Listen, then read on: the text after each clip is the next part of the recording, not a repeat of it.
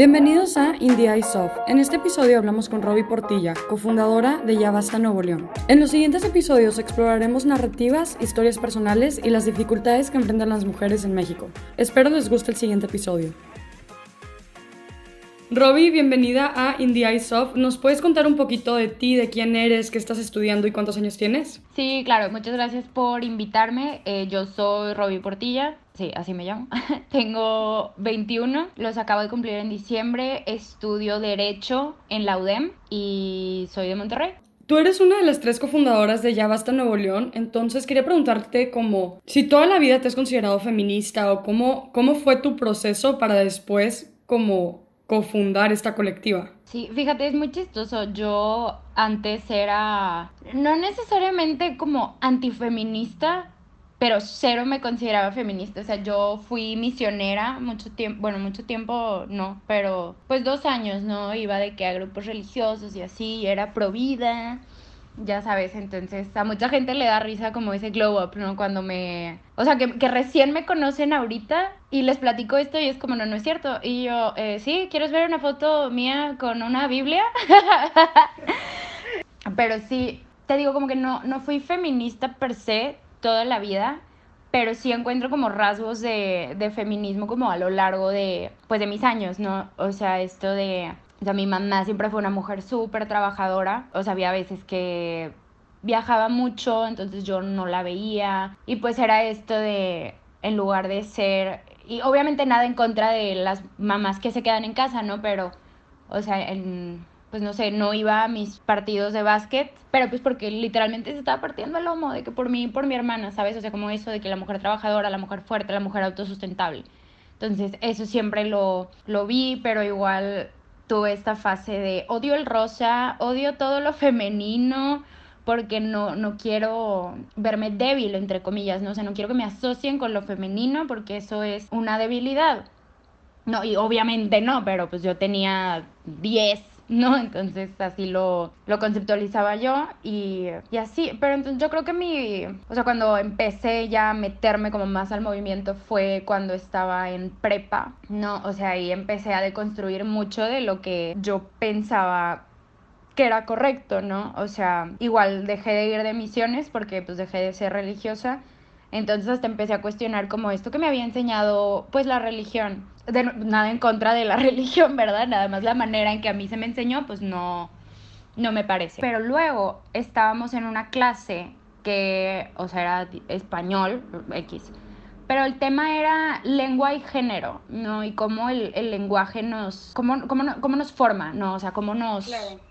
Este, y nos da ideas de cómo son las personas, ¿no? O sea, sea la manera que hablamos o lo que leemos, lo que escuchamos y así. Entonces, hasta vimos como ejemplos de en la Revolución Mexicana, ¿no? Que era así como, pues, las mujeres como las, no me acuerdo qué tipo de pistola, ¿no?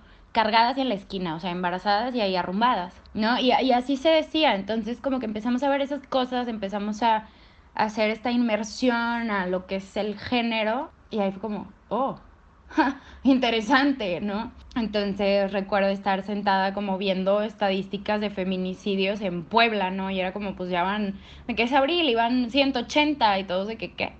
Y así, ¿no? Entonces como que eso me, me sacudió bastante, o igual hubo una vez que me llevé un vestido a clases y me acuerdo que lo medí y era cuatro dedos arriba de la rodilla. Y yo, ah, pues esto no va a romper el el código de vestir, o sea, ni de chiste. He ido a misa en este vestido, he ido a casa de mis abuelos en este vestido, o sea. Es un vestido normal. Ajá, de que no debe haber problema. Y sí lo hubo, sí lo hubo. Me mandaron a la oficina de, este, ah, del coordinador de nivel, así se llama.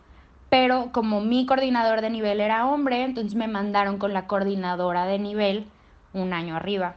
Y ya, y me dijo así de que no, es que es, es labor de de la UDEM, cuidar tu integridad y no sé qué. Y yo me enojé, me enojé horrible. Sí, claro, o sea, ¿cómo eso define mi integridad para empezar? Exactamente, entonces hice una carta de cuatro páginas y también, o sea, así como, ¿qué onda? Pero también fue como punto por punto encontré el código de vestir y así de, ¿y este caso qué? ¿Y qué pasa aquí? Y no sé qué.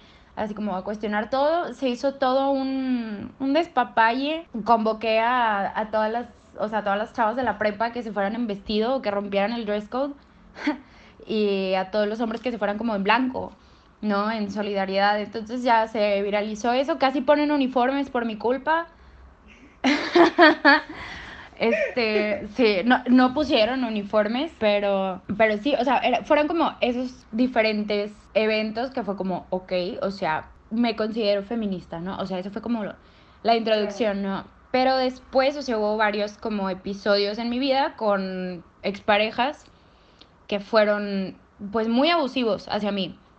No, o sea, como psicológica, emocional, sexualmente, o sea, todo mal, todo mal. Entonces, esto me llevó a mí, digo, obviamente terapia hay muchos traumas, pero, o sea, me llevó a mí a tener como este sentimiento de, pues, lo que me pasó a mí, no quiero que le pase a nadie más, ¿no? Y mucho tiempo cargué, o sea, con, obviamente con mucha culpa por lo que había sucedido, como es usual en, en las víctimas de abuso sexual, pero también esto de, es que me hubiera gustado saber lo que sé ahora antes. Y obviamente no hay nada que yo pueda hacer para hacerle llegar esta información a Robbie del pasado. O sea, lo que pasó ya pasó y no hay nada que yo pueda hacer para cambiarlo. Pero sí puedo asegurarme que las mujeres que me rodean estén informadas, o sea, que sepan lo que yo sé ahora para que no lo vivan ellas, ¿no? Entonces, ese es uno de los sentimientos que, que empieza en Sabasta Nuevo León, ¿sabes? O sea, como o sea, por eso es una plataforma informativa, ¿no? Y no nada más hablamos como noticias y no sé qué, sino de nuestras primeras publicaciones.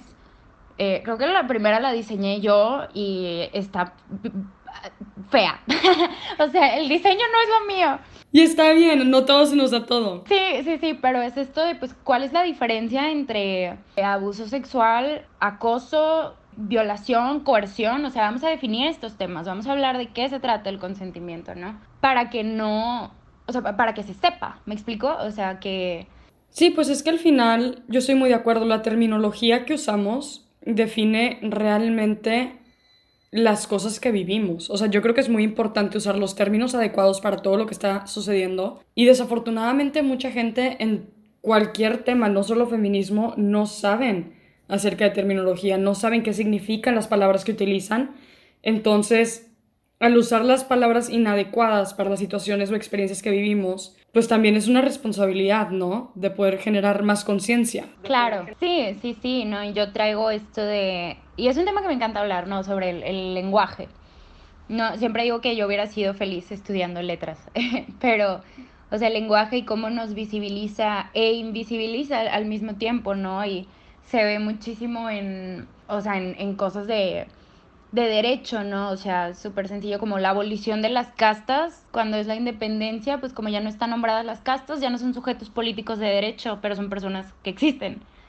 ¿Sabes? Como las personas afromexicanas, pues no existía como así de que seleccionar categoría, o sea, no existía eso hasta el censo del año pasado y es como, es gente que existe, pero si no se nombra, no es, o sea, ¿Sí, me explico? O sea, sí. No, no existes como tal, o sea, no eres, no eres representado.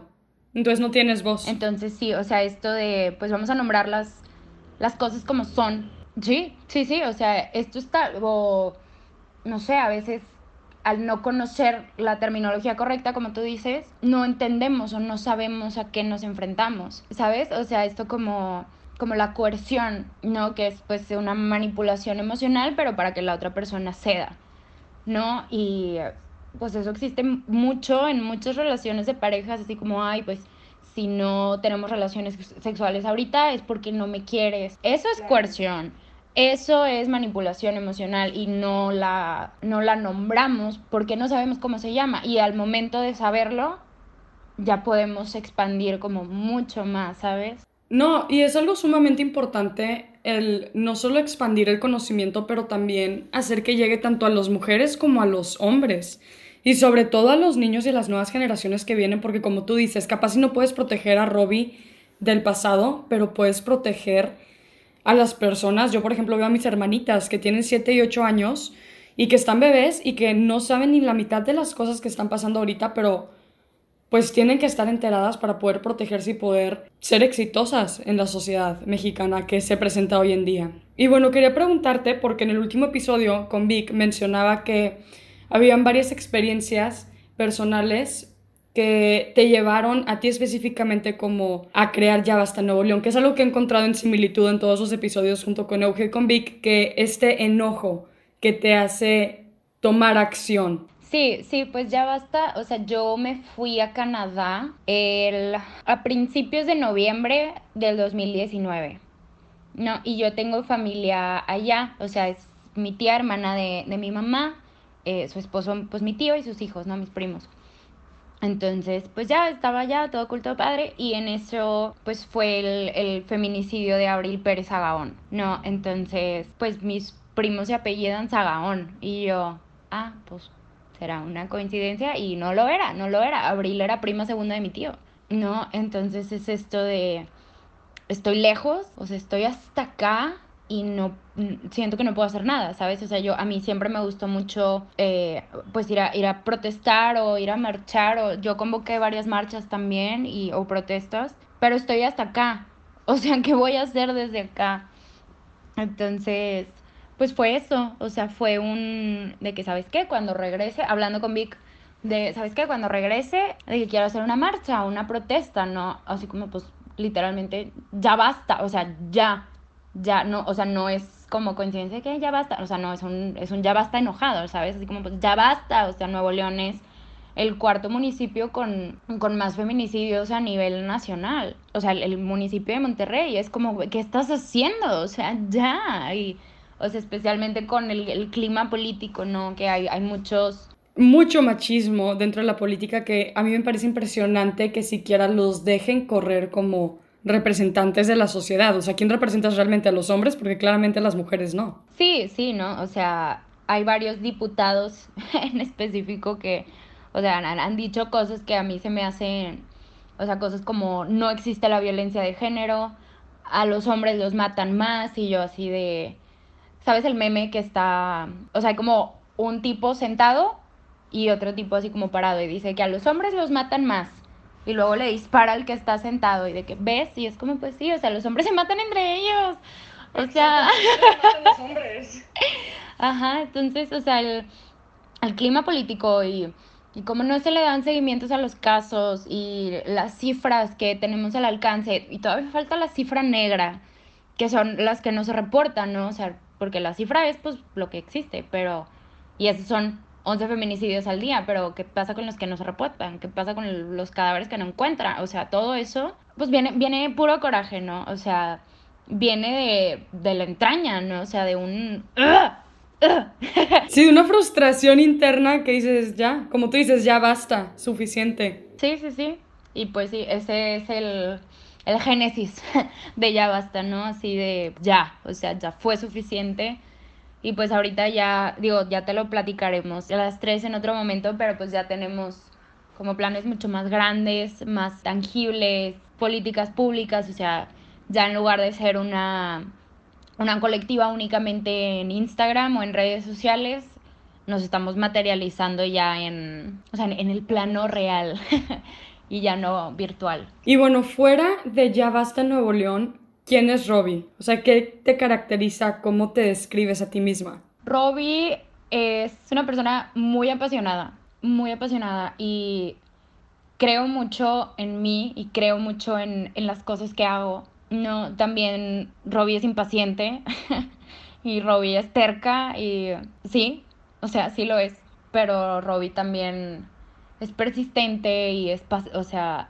empática me considero también eh, una persona líder y visionaria. También creo que soy muy visionaria, ¿no? Entonces, pues no sé, digo, como todas las personas, digo, todos tenemos como nuestras cosas chidas y cosas no tan chidas, pero creo que he aprendido como a hacerlo trabajar a mi favor, ¿sabes? Claro, ¿y de dónde viene esta pasión? Porque te escucho hablar y no hay duda, ¿no? De que te apasiona lo que haces, te apasiona Incluso las causas, lo que decías de la falda, del vestido, de los cuatro dedos, cuando casi los ponen a todos tener uniformes.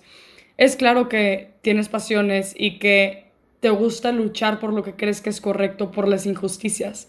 Pero ¿de dónde consideras tú que sale esta pasión o esta incluso motivación y perseverancia? Porque al final de cuentas, y lo platicábamos Vic y yo un poco, pues es difícil ser un activista social si así te quieres definir también a ti misma. O sea, porque es cargar con todo este carga emocional, con este peso de las cosas que suceden que no son noticias buenas. Entonces, ¿de dónde sale o cómo te motivas a ti misma? Hmm. no sé. O sea, es que sí es, sí es difícil y sí es pesado y hay días que es como, eh, a mí, por ejemplo, que soy directora de investigación, yo generalmente hago los temas fuertes, ¿no? Entonces me tocó investigarnos sobre el abuso sexual infantil y yo, es que no, no quiero leer esto. O sea, lo tengo aquí en la pantalla de mi computadora y no quiero leerlo. No quiero. Pero es una realidad, ¿no? Y, o sea, no, o sea, no es esto de si no lo hago yo, nadie más lo va a hacer, porque eso no es cierto. ¿Sabes? O sea, somos 7 billones de personas. O sea, ¿alguien va a hacer algo? Sí. o sea, sí. Pero yo creo que también es esta inconformidad de no me gusta saber que están pasando cosas horribles o que la gente sufre o, o cosas así y no hacer nada. ¿Sabes cómo? O sea, no, no quiero saber que pude y no lo hice. Especialmente porque yo, o sea, soy una mujer muy privilegiada. No, o sea, tengo un techo, tengo una computadora, nunca me ha faltado comida en la mesa, estudio en una universidad privada, soy blanca y eso no se puede ignorar. O sea, el privilegio pues racial o de apariencia, apariencia racial no se puede ignorar. O sea, soy, soy blanca, sé inglés, mi, o sea, no, tengo ninguna discapacidad física o mental, o sea, soy una mujer excesivamente privilegiada y no utilizar ese privilegio, aunque sea o para compartir la información o para ayudar de la manera en la que me sea posible, no me parece correcto. o sea, al menos en mí, ¿sabes? Este, las demás personas decidirán por ellos mismos, pero al menos así funciono yo, ¿sabes? O sea, y, y gracias a ese pensamiento también me saturo mucho y me cargo como con muchos proyectos que al final del día no, no terminan eh, realizándose. Pero ya basta ha sido mi proyecto más largo. O sea, generalmente mis, no sé, las cosas que quiero hacer me duran como tres días y ya basta, ya cumplió un año. un año, cumplimos un año y medio en abril. Entonces, pues no sé, o sea, es esto de, o sea, esta inconformidad de no quiero saber que estas cosas están pasando y yo no estar haciendo nada pero también siento que ya basta ha sido un buen, como un, un buen receptor de esa energía, ¿no? O sea, un outlet. Y pues ha funcionado muy bien, o sea, y, me da mucho gusto, ¿no? Aunque, o sea, que esa, pues esa pasión, pero a la vez esa ira que viene de la entraña, pues está, está ayudando a muchas personas. No, y me identifico bastante con lo que dijiste que esta parte del privilegio, que pues yo también tengo, porque yo también súper privilegiada, creo que tengo los mismos privilegios que tú, no se pueden ignorar. Y más cuando sabemos que estas cosas están sucediendo y también a nivel personal. ¿Cómo puedo vivir conmigo misma sabiendo que pude haber hecho algo y no lo hice? Claro. Porque decidí no hacerlo e ignorarlo. Claro. Y bueno, para cerrar esta conversación, este pequeño episodio, hay una pregunta recurrente en el podcast porque yo creo que es súper importante reconocer tanto nuestras dificultades como también cualquier cosa que pueda ser buena y está bien tener proyectos increíbles, pero también es importante reconocer a las personas detrás de ellas. Entonces la pregunta es, ¿cuál es uno de los obstáculos que te vas a ver enfrentando en un futuro, ya sea de manera personal o profesional, y cómo planeas sobrellevarlo? Yo creo que un obstáculo como recurrente es que generalmente estoy convencida que yo tengo la razón absoluta. Sí, sí. Eh, sí, así, así las cosas, las cosas como son. Entonces, pues he perdido como, o sea, perdido y luego reencontrado muchas amistades en el camino, ¿no? Por esta terquedad de yo tengo razón y tú estás mal 100% y así es, ¿no? Este, y vaya, hay cosas que sí están bien y hay cosas que sí están mal, pero esto es ya como en, como a nivel interpersonal no una relación entre personas que obviamente no existe una verdad absoluta, o sea, para ti fue una cosa, para mí fue otra y así es, ¿no? Entonces, este, yo creo que eso es algo que a lo que ya me he enfrentado y me seguiré enfrentando si es que no como suelto un poco esta parte, ¿no? De siempre tengo que tener la razón y no sé qué, o sea, ¿sabes? O también a veces siento que acaparo mucho espacio, como hablando, ¿sabes? De que... Y es esto que no sé, a mí se me hace complicado, que es como, si sé de este tema, pues ¿por qué no lo voy a comentar? Pero luego es como, pero es que ya hice un monólogo hace dos minutos, fue un monólogo de 15 minutos, de que tal vez puedo no hablar esta vez, pero no sé, como que siempre me quedo con la espinita de, ay, pero yo, yo, yo quiero de que agregar, y, no sé, sé que a veces a la gente le desespera, pero pues no, no, sé. O sea, estoy entre decir como aprende de eso o decir no es mi rollo. lo sigo trabajando en, en terapia, entonces luego lo, lo rebotamos otra vez si quieres. No, y creo que es válido. O sea, creo que es muy válido también reconocer el hecho de lo estoy trabajando, ¿no? O sea, siempre y cuando exista esta parte de, pues eso, reconocer en dónde estamos y dónde queremos llegar a ser. Y bueno, Robbie, ya para finalizar el episodio, no sé si hay algo que tú quieras enfatizar, reafirmar o decirle a las personas que nos están escuchando. Sí, créanle a la víctima, siempre, siempre, sí. o sea, no hay una una razón por la cual alguien mentiría sobre algún caso de, abuso sexual y es, es muy difícil para nosotras víctimas o sobrevivientes, me gusta más sobrevivientes de diferentes tipos de abusos, hablarlos con nuestras personas cercanas y muchísimo más complicado eh, hablar nuestras experiencias con el público. Entonces, pues sí, es eso, creerle a la sobreviviente. Bueno, Robbie, quiero finalizar este episodio diciendo muchísimas gracias por existir, por tu presencia. O sea, yo creo que eres una mujer increíble, que estoy seguro has inspirado a bastantes mujeres de cualquier manera, no solo por la colectiva de Ya Basta o por las marchas que has organizado, sino por tu persona, por tu ser. Entonces, muchísimas gracias. No, hombre, gracias a ti por invitarme. Estamos en contacto.